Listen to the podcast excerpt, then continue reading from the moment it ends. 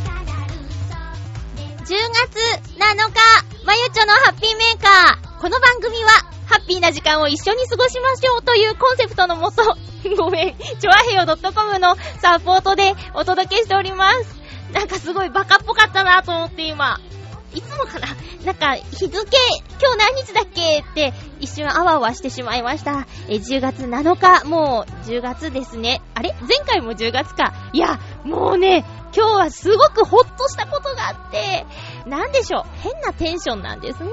え、今日も1時間最後まで聞いてくださいね。よろしくお願いします。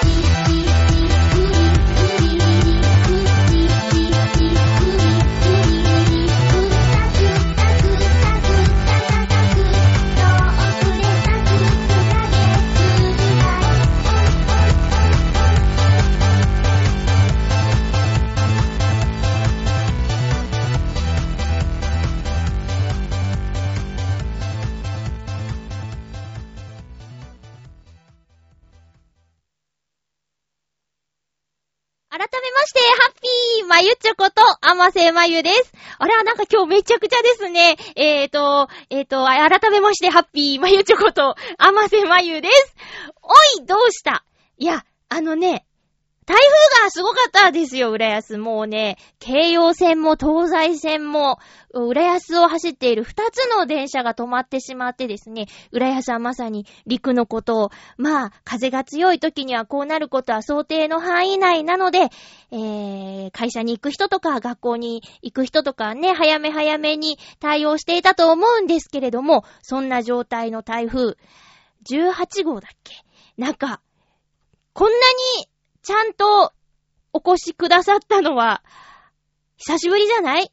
だいたいなんか来るか来るかって言ってたのが、ふいっとね、あの、それたりとかね、コースが変わったりとかっていうことはよくあると思うんですけど、いや、久しぶりに警戒しましたね。私今、日雇いの派遣のアルバイトをしているものなので、えいつ行くかって自分で決められるんですけど、ちょっとこの日は危ないんじゃないかな、と思って仕事を入れず、食料を買い込み、あの、停電した時のために準備をして、あの、万全の体制で潜んでおりました。身をこう縮めてね。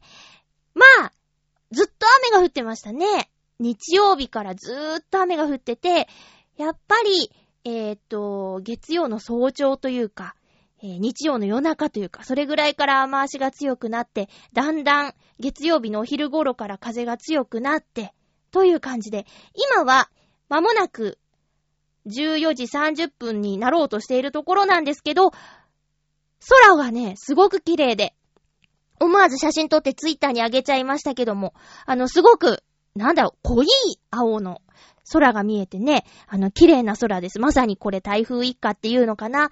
あとはもう外がね、暑いです。え、予想最高気温で28度とか言ってたからね、もうちょっとあるかもしれませんね。いや、本当になんか、ね、自然の、自然には、叶わないなっていう出来事がここ最近多くって、あの、火山の噴火もそうですし、台風もね、そうだけど、人間の力って本当に、あの、大したことなくて、っていうことをね、まざまざとあとはね、あの、いつどこで何があるかわからないっていうことを常に意識しておかないといけないんだなーってこともね、改めて思いました。そうは言ってもなかなか忘れてしまいがちなんですけど、こういう時に思い出すだけでも大事なことかなって思いますよ。さあ、まゆちょが何をほっとしたのかと言いますとですね、さっき派遣のバイトしてますって言ったんですけど、もうここずっと、あの、骨折、足を骨折してしまったのが5月の終わりで、で、そっから、何ヶ月 ?6、7、8、9はもう10になっちゃったよ。丸4ヶ月か。あのー、ちゃんと働いてなかったんですよ。ちゃんと働、まあ、うん、そうですね、固定のお仕事をしてなくって、で、怪我が治ったら復帰できると思っていた会社を辞めなきゃいけないことになっちゃって、あのー、長く休むと働かせられませんっていうルールがあってね。うん。それで、えー、面接受けたりとかなんだかんだしてたんですけど、ようやくですね、ちゃんと働くことができそうです。あの、今日内定の電話をもらいましてね、あの、声の仕事だけでは食っていけないので、えー、夜中ね、働こうかなって思ってたんですけど、希望の、えー、職種からですね、内定の電話いただきました。イェーイ！もうどうなることかと思ったよ。いや、派遣の仕事もいろんな場所行けて楽しいんですけど、どうしてもね、日中のものしかなくって、で、日中はね、声の仕事がポーンって入っちゃうことがありますので、開けておきたいんですよね。まあまあ、皆さん、あの、声の仕事が昼間だけとは限らないんですよ。夜中呼ばれて夜中収録するっていうお仕事ももちろんあるんですけど、私がお世話になっているところは、だいたい日中というか、まあ、あの、皆さんが働いている時間帯に撮ることが多いのでね、え情報系の番組とか、毎日放送しているようなお昼の帯番組ですとかね、朝とか夕方、あ、朝か。朝の番組とか、その昼の番組とか、なると、早朝とか夜中とかね、行って収録することが多いんですけど、私の担当している番組はそうじゃなくて、昼間の何時かないつかなっていう番組なので、えー、私にとっては夜中、今アルバイトができた方が、えー、助かるんですけどね。いやいや、そんなこんなでね、ほんともう、ずっと実は悶々としてて、どうなっちゃうんだ、私、と思っていたんですけど、とりあえず、内定ということでね、えー、まだ、まだ何か大どんでん返しとか起きなきゃいいなぁと、ちょっと、ちょっと怖いんですけど、あの、まあ、そんな感じなんでね、とりあえずほっとしたんですよ。えー、ね、ここ最近の放送でね、何度かちょっとぼやいたりもしたこともあったかもしれませんが、これからは、そうだな、ちょっとブランクがあるからね、疲れたとかね、あの、だるいとかそういうことはあるかもしれないですけども、徐々に元通りの私に戻っていけたらなと思っておりますのでね、これからも応援よろしくお願いいたします。えーと、そうですね。じゃあ、普通歌をご紹介しますね。すごいオープニング、ぐっちゃぐちゃになっちゃいました。あ、そうだえっと、私この一週間何してたかなって 振り返ったんですけど、ちゃんとなんか、あの、チョアヘヨの活動にも参加してた。えっ、ー、とね、金曜日に、えー、っと、公開収録があったんですけどね。チョアヘヨ .com 八方美人と町子浦安の公開収録があったんですが、それのお手伝いに行ってきました。あの主にね、カメラマンの 写真のね、えー、お手伝いで行ってきたんですけども、今回はね、悪質商法撲滅レンジャーとして活躍している浦安在住のタレントお笑い芸人さん、えー、3名様が来てくださいました。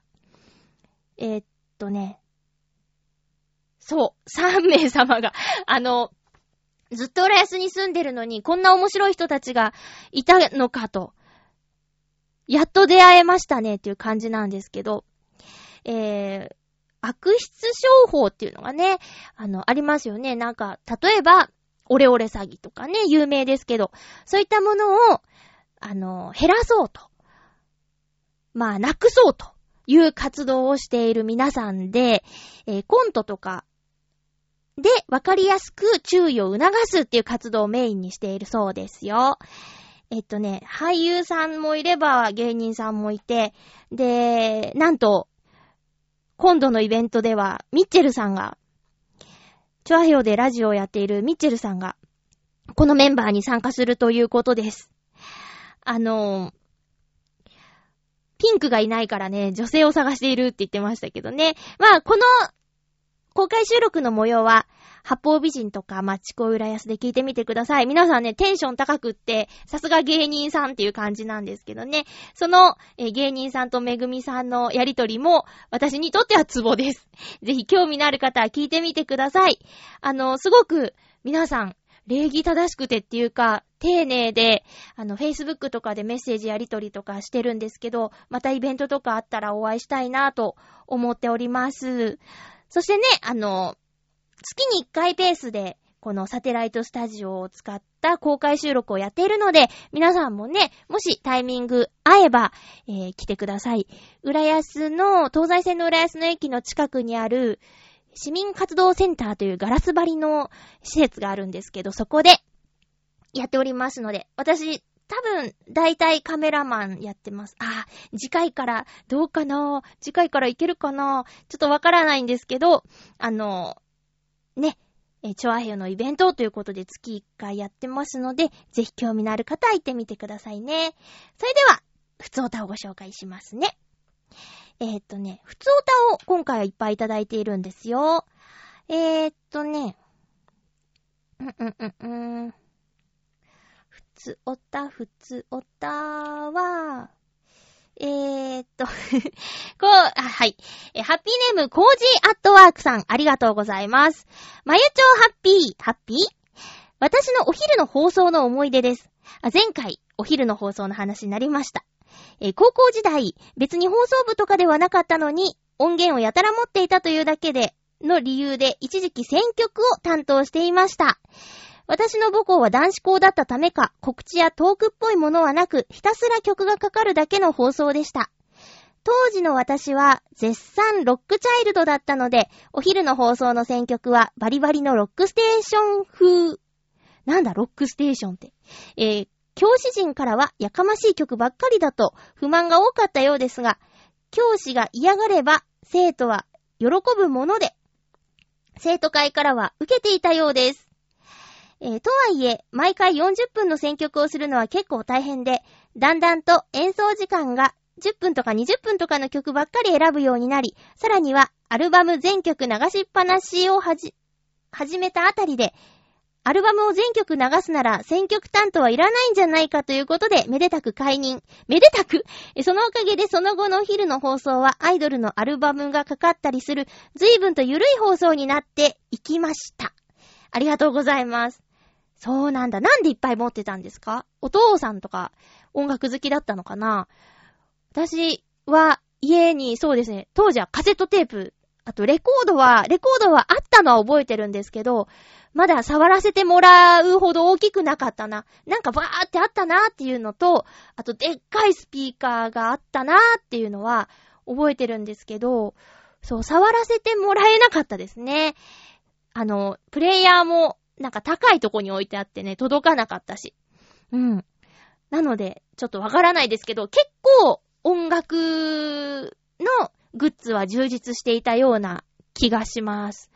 あの、ビートルズとかも車の中でかかってたし、シンディ・ローパーとかね、なんかそんなの、なんとなく、昔聞いてたのを耳にすれば、ああ、これ聞いたことあるなぐらいで、えー、染みついてるかもしれないですね。あと、えっと、サザンとか、あと、うーん、あとなんだ、なんだろう。結構あったのにな、全然思い出せないや。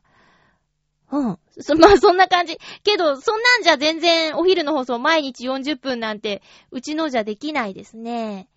えー、っと、40分、はあ、お昼の放送40分だったんですね。多分私たちの時15分とかだったと思うな。がっつりお昼の放送あったんだね。そうなんだ。いやでもこのさ、レコードというか、ね、CD とかいっぱい持ってるっていう情報はどっかからか、こう伝わってって、放送委員でも放送部でも何でもないのに、あの、参加することになっちゃうっていうね、えー、不思議な、この伝わり方ですけども。えー、でも何、あんまりやりたくなかったの？めでたく解任って。うーん。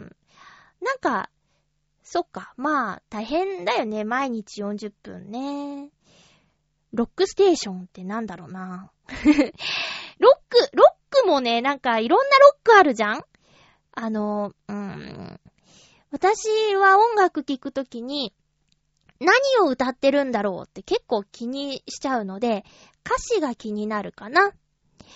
今ね、すごく好きな曲はね、あやかさんの虹色。なんかすごく、すごく歌詞も好きだし、歌ってて気持ちいいし、優しい曲だなぁと思って、朝ドラの主題歌だったからご存知の方もいるかもしれないですけど、えー、もし興味のある方は聞いてみてください。あやかさんの虹色に今ハマっているまゆちょでした。コージアトワークさんありがとうございました。それでは、えー、っと、ん。ハッピーネームきよきよさんありがとうございます。まゆちょさんハッピーハッピーそして、10月1日、北野すおみさんハッピーバースデーあ伝えときます。聞いてるかな？えー、まゆちょさんのツイートを見かけなければ気づきませんでした。ごめんなさい。謝ることないですよ。新しい一年が一緒にダイヤモンドダストを見た人とハッピーに過ごせるようお祈りしています。え、キヨキヨさんじゃないの？え、ちょっと前に北へダイヤモンドダストキスイズビギニングをプレイしました。え、楽しみは最後に撮っておくことにして、かりんさん、まふゆさん、きょうこさん、しょうこさんを先にクリアしました。残りは、あつこさん、あかりさん、すおみさんです。先に一番はしょうこさんだと、あ、前に一番はしょうこさんだと言いましたが、先に終わらせてしまいました。しょうこさんは一番ではなかったようです。一番は残り三人の誰かですね。でも、今は終わってしまうのが寂しくて、プレイするのをストップしています。まゆちょさんは終わってしまうのが寂しくて、終わりまで進められない経験はありますか？ではまた、ありがとうございます。とりあえずね、ゲームはしないので、うん、ゲームでそういう経験はないですね。あのー、ハリーポッターの最初の頃小説読んでたんですけど、その時は一日一章にしようとか思って読んだりしたことはあったかな。けど、まあ、あれですよ。半沢直樹の、あの、テレビのドラマが終わって、その後、俺た、あ、なんだっけ。えっと、ロスジェネの逆襲っていう小説が出た時は一気読みしました。続きが気になってわーって。だからなんだろうな、あんまり、あの、撮っとこうみたいなのないかも。今、楽しいことがあるなら今やっとかないと明日できないかもしれないみたいな感じで、うん。やっちゃうかな見ちゃったりやっちゃったりかな楽しみ撮っとく。うーん、そう、あんまりしないかも。今でしょってね 言っちゃった。言っちゃダメって思いながら言っちゃった。だから、そうよ。あのー、ねえ。何があるかわかんないから、早くすおみちゃんやってくださいね。よろしく。偉いな全部やって、全部やって。すごいっすね。えー、よろしくお願いします。キスイズビギニングは、あの、ね。難しいって噂ですよ。ハッピーエンドが。そこまで来てなんでっていうお話をいくつか聞きましたので、えー、ぜひ頑張ってハッピーエンド目指してくださいね。クワドラプルルッツを飛ばせてあげてくださいね。えー、きよきよさんありがとうございました。それでは、うーんと、テーマいきますか？はい。テーマトーク行きましょう。ハッピートーク。たまにこういうやりとりすると、誰かいるんですか？スタッフさんが一緒に、みたいなことをね、言われるんですけど、あの、ほら、え、テーマ行く？え？とかって言うと、そう、一人じゃないっぽく聞こえるみたいなんですけど、一人です。これ、私がこんだけ喋ってて、黙ってここを横にいるとかさ、前にいるとか、結構しんどいと思うんだよね。あのー、長い歴史の中にはね、収録中に母親が同席していたことはあるんですけど、まあ、その時はチョアヘヨじゃなかったので、その音源はないんですけどね。まあ、やりにくかっただってずっとニヤニヤして見てんだもん。そのうち飽きて本読み出しましたけどね。そういうことはあるけど、通常は、えー、私一人で今ここにいます。もし誰か呼んでるとしたら喋ってもらうからね。うん。さあ、えー、今回のテーマなんですけど、お弁当に欠かせないおかずということで皆さんにお願いしました。ハッピーネームたけのこさん、ありがとうございます。まゆちょハッピー、ハッピー？お弁当に欠かせないおかずは平凡ですがソーセージです。うん、いいんじゃない？一時期、お弁当をこしらえて、こしらえていいな。えー、仕事に行っていた時期がありまして、ソーセージは焼いてよし、茹でてよし、特に味をつけなくてもいいですし、つけてもいい、冷めても美味しいと、毎日のようにお弁当のおかずにしていました。冷凍しなくても日持ちするというのもポイントですね。うん。朝に4本ぐらい焼いて、2本はパンと一緒に朝食として、残りはお弁当に詰めていました。今は食堂のある職場なのでお弁当を作らなくなってしまったのですが、涼しくなってきましたし、お弁当を作って、もみじ狩りなんかいいかもですね。それでは、ありがとうございます。竹の子さん、お弁当男子。えーとね、ソーセージ？ソーセージ、ウィンナーとソーセージって違うか？違う？でね、シャウエッセンが大好きなんです。今 CM やってるんですけど、すんごいいい音で食べるんですよ。パリってこう、皮がね、パリっていう感じが大好きで。で、あ、うん。ウィンナーとソーセージ違う。違うかもしれないけどね。まあ、ソーセージってさ、こう、流行りのデコ弁の、もっと昔でも、ソーセージはみんなお母さんがさ、ちょっとデコってたよね。タコさんウィンナーとか、カニとか、ね、作ってくれたりしたことなかった？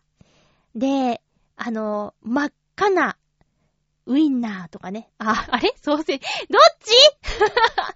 どっちかわかんなくなっちゃった。でも、魚肉、魚肉ソーセージってピンクいやつだよね。あれがソーセージだったら、えっ、ー、と、で、タコさんウィンナーなんだから、ウィンナーはウィンナーか。ソーセージ。はぁ、変なこと気になってきちゃったよ。え、まあ、とにかく、ソーセージだかウィンナーだか、私もお弁当に入ってると嬉しいです。えっ、ー、と、唐揚げみたいに歯に挟まったりしないしね。変なのえっ、ー、と、そうね、焼いてよし、茹でてよし。うん。確かに。そう。えっ、ー、と、自分で作る、作って会社行ってたんだ。偉いな。今さ、なんか、いろんなお弁当箱あって、えっ、と、炊きたてのご飯を食べられるお弁当箱とか、炊飯器機能付きのお弁当箱があるって聞いたよ。で、おかず乗せとくからおかずも炊いてるうちに温まるんだって。オフィスワークの経験がないからさ、どんな感じなのかよくわからないけどね。ちゃんと、まあ、忙しい皆さんは食べることで、ね、こう、半日の疲れを癒したりもするだろうから、お弁当とかお昼ご飯ってすごく大事なことなんだろうなって思いますね。え食堂のご飯は美味しいですか？あったかいものが食べられるってだけで随分違うかもしれないですよね。えー、っと、竹の子さんどうもありがとうございました。続きましては、ハッピーネーム、フクロウのキスさん、ありがとうございます。まゆちょさん、皆様、ハッピー、ハッピー今回のテーマ、弁当に欠かせないおかずについて。うーん、ありません。笑い。あ、笑いがついててよかった。え、好き嫌いはあるものの、食べられる食べ物にこだわりのない私には、全く思いつかないものですね。それでは。はは。ありがとうございます。なくても送ってくださるからめちゃめちゃいい人だと思うんですけどね。そうか。まあ、なんでもあれば食べるよっていう感じの方なのかな。女子の皆さんは非常に助かりますね。あの、一生懸命作ったところで、うん、これ嫌いなんだよね、とかって言われる。あ、好き嫌いはあるんだっけ？好き嫌いはあるのか。じゃあ、難しいね。難しいね。えー、そうかそうか。まあ、そうね。お弁当に欠かせないものって、聞かれても困っちゃうかな。うーんと、うーんと、まあ、たまにね、ほかほか弁当系のお弁当屋さんのお世話になるんですけど、迷ったら大体唐揚げ弁当をお願いしますって言いますね。あと居酒屋さんとか行っても唐揚げは頼んじゃうかな。唐揚げ大好きなんですよね。だからお弁当に唐揚げが入ってるととっても嬉しいです。私は、唐揚げかな？あ、あのー、最近出会ってしまったんですよ。浦安にね、新しいお弁当屋さんができてて、チェーン店じゃないと思うんですけどね、なんか、お弁当ラボっていうお弁当屋さんなんですけど、これね、浦安で聞いてる方には耳寄りな情報だと思うんですが、え、快楽っていうところにあるお弁当ラボさんがね、すごい唐揚げが美味しいの。しかもね、でっかいの。揚げたてでサクサクでうまいんですよ。で、お弁当の配達もしてるのかな？チラシが入ってて。それで、店内にはね、おっきな水槽があって熱帯魚がいるから、直接お店に買いに行っても、魚を見ながら待つっていうね、感じです。唐揚げ以外にもハンバーグもあるし、いろいろと野菜炒めもあるし、メニュー豊富なんですよ。ギガ盛りなんてのもあってね、たくさん唐揚げが入ってるのもあるので、それを買って帰って家族みんなでおかずにするっていうのもありじゃないかなって思います。お弁当ラボさんまた行きますね。何のアピールだろうね。聞いてたらすごくない？袋のキスさんありがとうございます。なくてもないって送ってね、皆さん。ハッピートークのコーナーに、コージアトワークさんからいただいております。ありがとうございます。まゆっちょーハッピー、ハッピー。お弁当に欠かせないおかずといえば、だし巻き卵でしょうか。冷えても美味しいし、なんか懐かしい感じはするし、でも、あまり大量に入っていると困ってしまいそうです。え？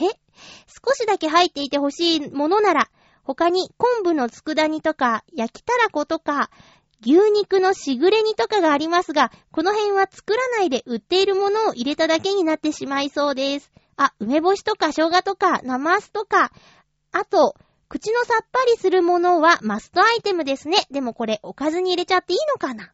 ありがとうございます。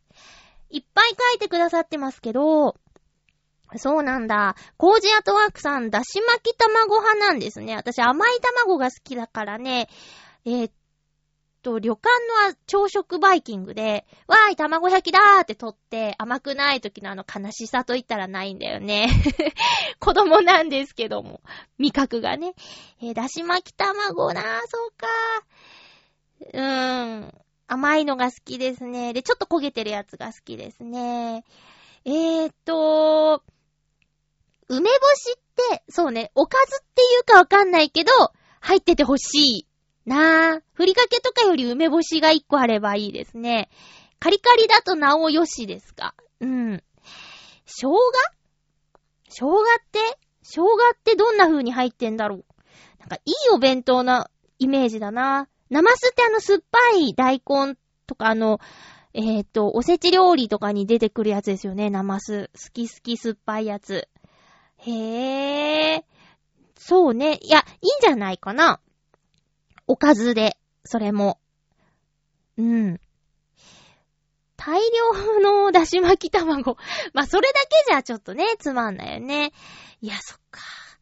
お弁当に欠かせないおかずってちょっと難しいテーマだったかななんかもっといっぱいいただけるかと思ってたよーん。えー、私は、あ、そう、言ったな。唐揚げ。唐揚げが入ってると嬉しいです。あとは、うーん、そうだな。ま、鮭が入ってても嬉しいかな。えー、っと、浦安にあるスーパー、まあ、他のとこにもあるかもしれないけども、250円でお弁当を買えちゃうんですけどね、そこのね、鮭が美味しいんです。ちょっとだけ入ってんの。250円なんだけど、あれはね、いいよ。しかも夜遅くなると半額になるからね、125円とかになっちゃうの。おにぎり1個より安いんだよ。びっくりしますよね。えっと、上、上手に、あの、ご飯食べていきましょうね。えー、コージーアットワークさんありがとうございます。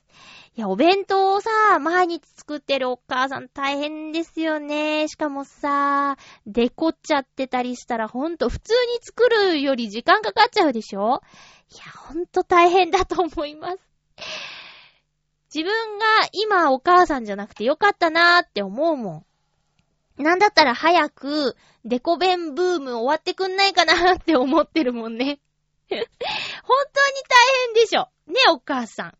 たまにね、友達が Facebook とかにね、作ったお弁当の写真とかアップしているけども、すごいなーって感心して、いいねって押してますよ。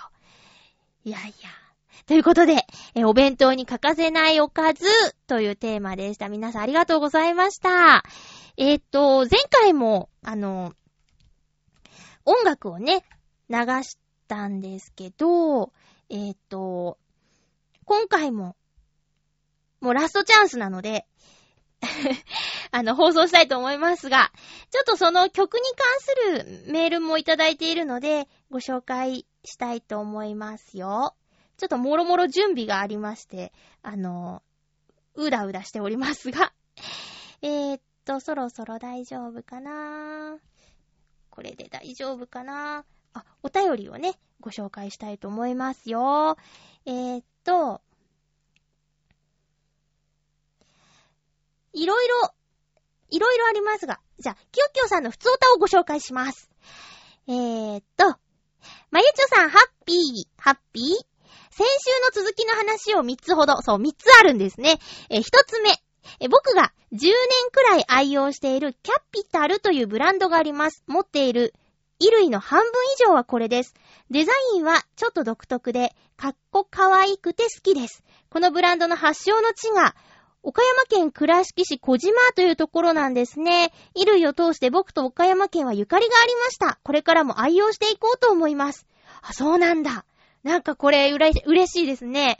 あの、どこで作られてるかまでしっかり見てくれて、しかもそれが、私の出身地岡山県倉敷市。小島は、あの、いろいろと繊維の工場とかもあるのでね、洋服を作っている工場や会社などがあっても、そうかっていう感じですけどもね。そうなんだ。すごいね。それで今こうやって、あのメールをね、いただいたり、私が読んだりとか聞いてくださったりとかっていう、面白いつながりですね。ひよきよさん、これからもキャピタルを着続けてください。私もキャピタルちょっと調べてみよう。えー、っと、続きまして、えー、きよきよさん続き二つ目。えー、っと、と、と、ブルークリスマスの曲の感想ですが。はい、ありがとうございます。一言で言うと、また聴きたくなる歌ですかね。はは。嬉しい。昔パン屋の人が、美味しいとは何か、それはまた食べたくなるということです。というのを聞き、ちょっと感動して、それを引用させてもらいました。どれくらいいいかというと、次のお給料で、まゆちょさんの CD を2枚買うことに決めたくらいいいですね。ほんとよろしくお願いします。ありがとうございます。えー、っと、3つ目。僕は再婚の予定はありません。あ司会やってくれますかって話だもんね。えー、好きな人も気になる人もいません。彼女いない歴は1年くらいです。そうか、まだ1年じゃちょっと前の人のこと忘れられないよね。えー、そういう感じの人が現れたら報告相談させていただきますね。いつかご縁があれば僕の地元石川に来て、司会をしていただきたいです。ではでは、ありがとうございます。え前回の放送にまつわるお話を3ついただきましたけども、えー、そうですね。私もじゃあ、いつかその日が来たら、司会の、こう、感覚を呼び覚ましてですね、あの、しっかりお祝いさせていただきたいと思いますので、えー、えー、ちなみに何？結婚したいという気持ちはあるのですか？結婚願望はあるのですか？まあ、そうだよね。司会してくださいっておっしゃってるってことはいつかしたいってことですよね。頑張ってね。私ね、その意欲がもうないの。意欲とかそういう話なのかよくわからないんだけど、魅力を感じないんだよね。結婚に対してね。これあの、経験者だから言うてるんですよ。それが必ずしも幸せの形と言えるのかっていうのがわからなくなっちゃってね。そうじゃなくても十分幸せだなって今思ってるからですよ。まあ、いろんな形がありますよね。えー、きよきよさんありがとうございます。特に、ブルークリスマスの感想を言ってくださったのがね、すごく嬉しいです。あの、CD 欲しいとき、私にメールしてくださっても全然いいですよ。えー、ちなみに今までね、3枚出してますからね。えっと、チョアヘヨのホームページの通販欄には2枚しか多分出てないと思うんですけど、3枚ありますからね。あの、私にメールくださっても全然問題ありませんのでね。よろしくお願いしまーす。で、ブルークリスマスなんですけど、あのね、先週もお話しした通り、えー、とあるコンペに出品しようというお話になっておりますので、それの出品後は放送できなくなっちゃうんでね。えっと、今回が放送するの、ラストチャンスということになりますので、ちょっと2週連続になっちゃって、あの、あんまり好きじゃない人には申し訳ないんですけど、えー、ちょっと聞いてくださいね。ブルークリスマスです。あ、ノートンノーツっていうユニットで作った曲で、詩は私で、えー、曲は相方の伊藤良太くんがつけてくれました。ノートンノーツでブルークリスマスです。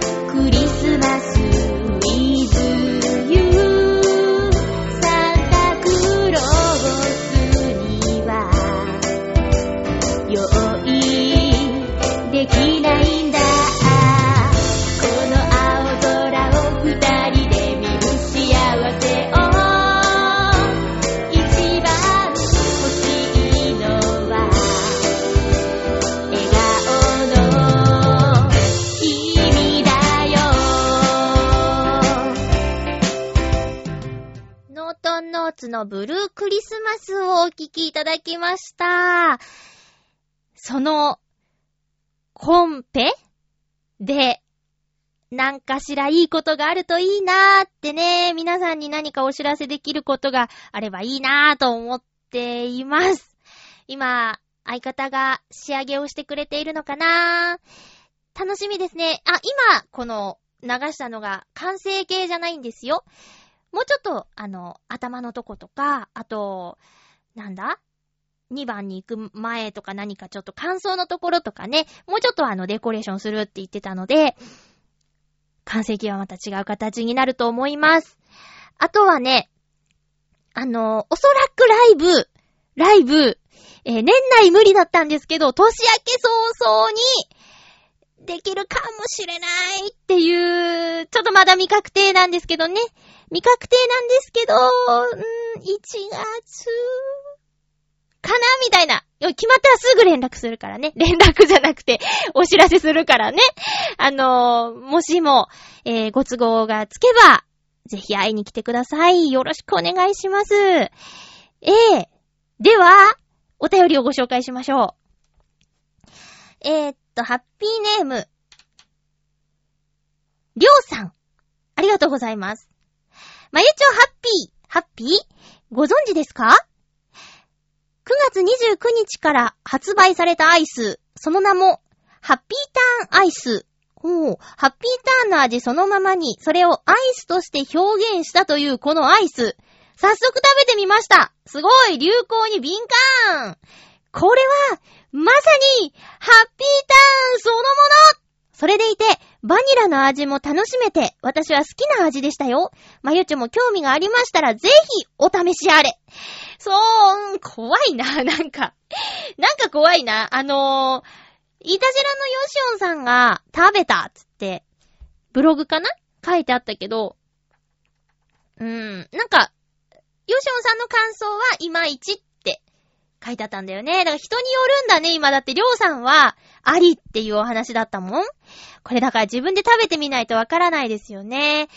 ごめんなさい。まだ食べてないんですけど、あの、そうですね。ちょっと見つけたら挑戦してみたいと思います。この手の変わり種アイスって、あの、一瞬消えますよね。みんなが食べようって殺到して。だから、間に合うといいんだけどな。もうさ、あの、じゃがりことかも、どんどんどんどん出てくるから、以前好きで食べてたけど、もう追いつかなくなったし、食べたら、何だったか よくわかんなくて忘れちゃうんだよね。で、多分今そんなにスナック菓子を欲してないっていうかね。うん。食べられるんだけど、食べた後で、なんだかちょっと後悔するっていう気持ちがあるのでね、あんまりじゃがりこも食べてないんだよね。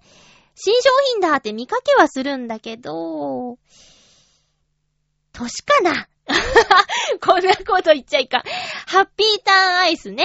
ハッピーメーカーとしても食べてみないとな。うん。コージーアットワークさんありがとうございます。まゆちょハッピー、ハッピー？私の PC の中にある 3D データは、主に立体ロゴとか、撮影用の道具にこんなのがあったらいいなと思って書いた図、ん？図面とかです。はい。えー、アプリケーションで図面として作るの、作ることはできても、プラスチックや金属を削って、立体として作り出すのが難しいので、3D プリンタで出力することができたら楽しいのではないかと思います。ああ、でも役に立たない変なものばかりプリントしてしまって、私ごと断捨離されてしまうかも。怖い、怖い怖いよありがとうございます。コージアトワークさん、あの、私が好きで見てるジェイコムの、駅ナビっていう番組があるんですけど、ご存知ですか？ジェイコム視聴可能エリアの関東の方なら、多分見ることできると思うんですけど、山影ヒーローさんっていう人が大好きなんですよ。で、その、ヒーローさんが出てる番組で、いろんな駅に行って、いろんなお店を紹介する番組なんですけどね。この番組、駅ナビで、中野編があったんですけど、あの、中野の、いろいろフィギュアとか売ってる建物の中に、3D プリンター屋さんっていうのがあって、データを持ち込んだりすると、あの、作ってくれるっていうお店がありましたよ。名前がね、そう、3D プリンター屋さんだっていうお店の名前なんですけど、もし興味があったら、この撮影で役に立つかもしれないと思っている図面とかを 3D プリンターで 3D 化してみてくださいよ。ねえ、お店でそういうのあったら面白いですね。で、そのお店は何であるかっていうと、あの、3D プリンターってまだあまり浸透してないけども、実際作ってみて、ああ、こんなことができるんだって感じてもらいたいっていうことで作ったお店らしいです。なので、えー、ね、ちょうどそのデータがあるのならば、コージアートワークさんにぴったりだなと思って、今ちょっとお話しさせていただきましたよ。挑戦してみてください。お金とかどれぐらいかかるのかとかちょっと全然知らないですけどね。えー、ありがとうございました。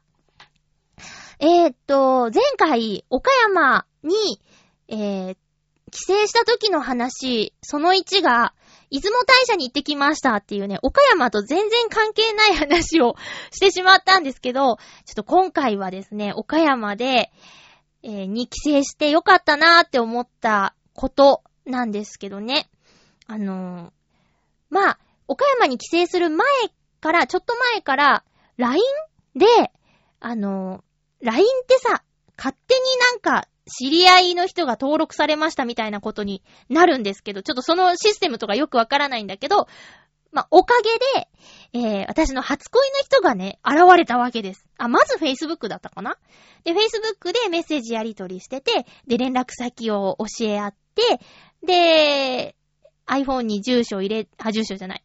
アドレスと電話番号入れてたら、LINE にポコンって入ってきて、で、それでなんか手軽にメッセージとかやり始めてたんだけど、近々会いたいねなんて言ってたら、私がね、帰省することになって、で、2回目の帰省の時に母上が早めに退院したからね、じゃあ会いますかってことになって、初恋の人と、えっとね、中学から疎遠だったから、12歳ぶりでしょう。だからね、10、20、え ?23 年ぶりとかに、あれ ?10、え？そう、23年ぶりとかに、ははは、えー、に会ってきました。自分で驚いちゃった。20年ぶり以上だったんだね。そうなんですよ。もう小学校の時に大好きで、で、もうほぼ毎日のように遊んでいた男の子だったんだけどね。まあ、そう、中学からは仲良くするグループが変わっちゃって、とか、まあいろいろありまして、いろいろ何もないんだけど、なんとなく疎遠になっちゃって、で、まあ高校も違う、私女子校だったしね。で、高校卒業したら上京しちゃったりでずーっと会わなかったんだけど、あの、家族ぐるみでね、付き合いがある子だったので、えー、母親同士とかのご縁は切れなくて、で、今回会うことになったんだけど、まあね、いや、お互いわかるかなーって不安だったの。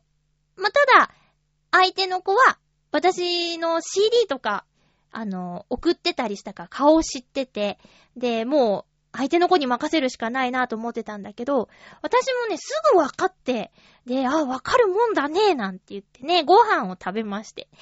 なんかね、もう、あのまあ、彼ね、お子さんもいてね、あの、まあ、バツイチなんですけど、バツイチ同士なんだけど、あの、ご飯食べながら、最初ちょっともうどうしようみたいな、何を、何から話せばいいのやら、みたいな感じで、ちょっと緊張してたんだけど、ご飯食べた後に、ドライブ連れてってくれたんですよ。もうすごいキュンキュンするでしょ？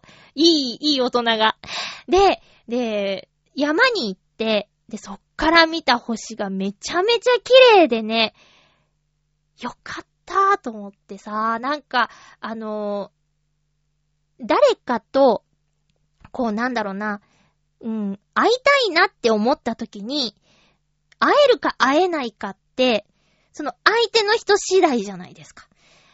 私がどれだけ会いたいなって思っても、相手の方がそう思ってなかったら断られたりさ、今なんかメールなんかで手軽にああ無理とかさ、適当に理由作って会わない選択もできるのに、会えたと思って、20年以上ぶりに、こんな風にして会えるんだと思って、すんごい感動したの。で、しかも、もう星がやっぱり、この浦安だって、東京のお隣の割に星は見える方だと思うんだけど、そんなの比べ物にならないぐらいに、岡山のね、王子ヶ岳っていうとこ行ったんですけど、王子ヶ岳から見た星がめちゃめちゃ綺麗で、ほっとびっくりした。うわぁ、こんな、こんなとこだったっけ？と思って。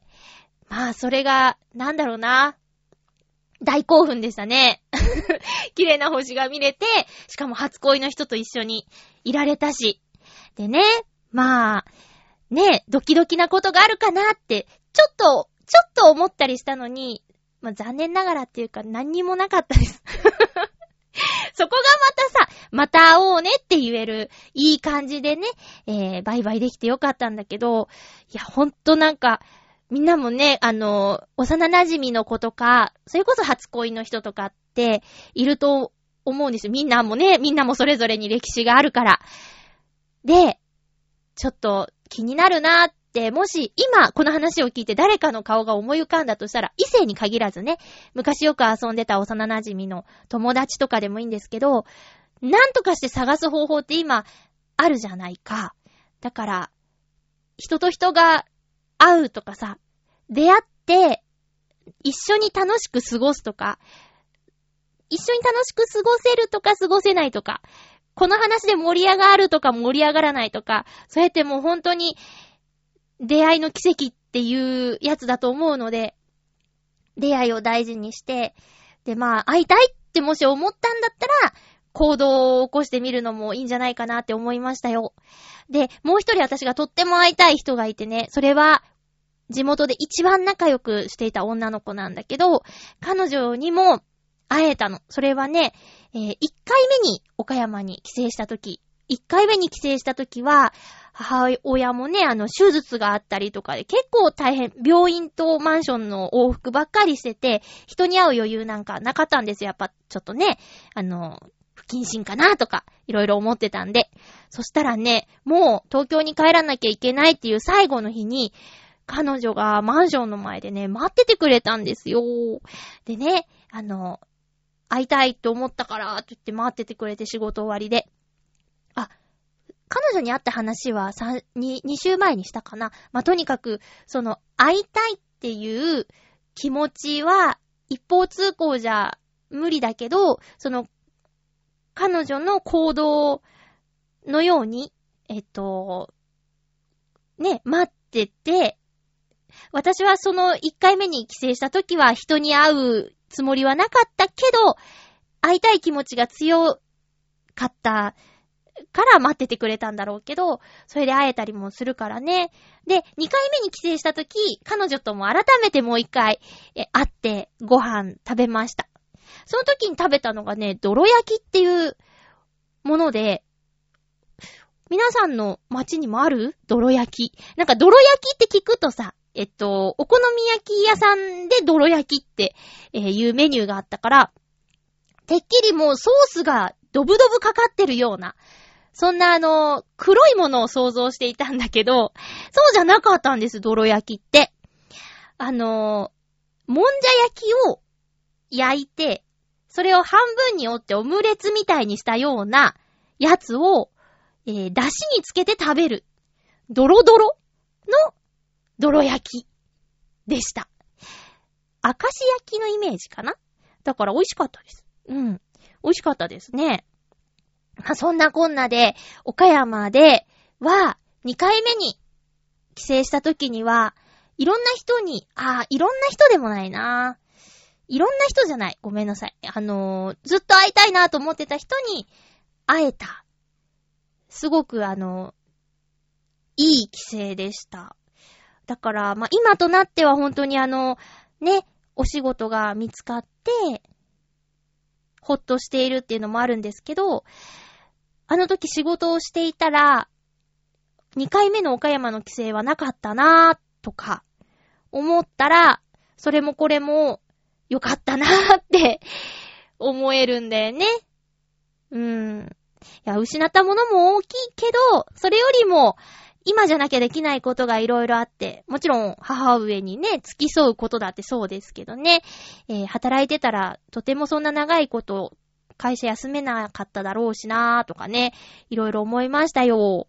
そんな、そんな感じです。えー、ちょっと、いつか皆さんの初恋の話とかも聞いてみたいな。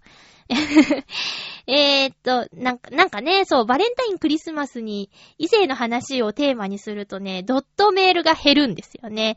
まあ、まあ、あの、いつでもいいんで、思いついたら話してください。素敵な恋の話をたまには、ハピメにも送ってください。ラブミッションにも送ってください。えー、っと、次回は、えー、10月の14日放送。10月の12日に収録する予定です。テーマは、これもね、毎年やってたらごめんね。えー、好きな運動会の競技。これは、得意だったよとか、これは頑張ったな、みたいな。逆に、苦手だった運動会の競技も送っていただいても OK です。どちらかでもいいし、両方でもいいですよ。えー、好きな運動会の競技または苦手な運動会の競技です。えーと、体育の日が、あれですよね、ハッピーマンデー法とかで、この週なんですよね。確かね。えー、なので、このテーマにしてみました。なので、毎年毎年この時期に同じようなテーマになっちゃうんですけどね。へえ、えー、っと、岡山での出来事はもう一回分ぐらい話したいことあるかもしれません。覚えてたら話しますね。えー、っと、はい。じゃあ、じゃあ、大きしマイクを外れてますけども。えー、じゃあ、あのー、あ、そうそう、えっ、ー、と、前回ちょっと話したかな、ノートノーツで2曲目のレコーディングしたんですけど、その模様が、伊藤良太くんのブログ、ボイスブログの方で配信されている音楽展望っていう番組の中で、フルコーラスで流れてました。もみ色の歌聴いてみたい方は、先週配信分の音楽展望聞いてみてください。今週分でも流すかな？まあ、とにかくあの、まだお化粧してないもみ色の歌を聴いてみたい方は、音楽展望を聞いてみてください。私の、えー、ブログのブックマークから、伊藤良太くんのブログに飛ぶことができます。そこで聞けますので、よろしくお願いいたします。お相手は、まゆっちょこと、あませまゆでした。また来週、ハッピーな時間を一緒に過ごしましょうハッピー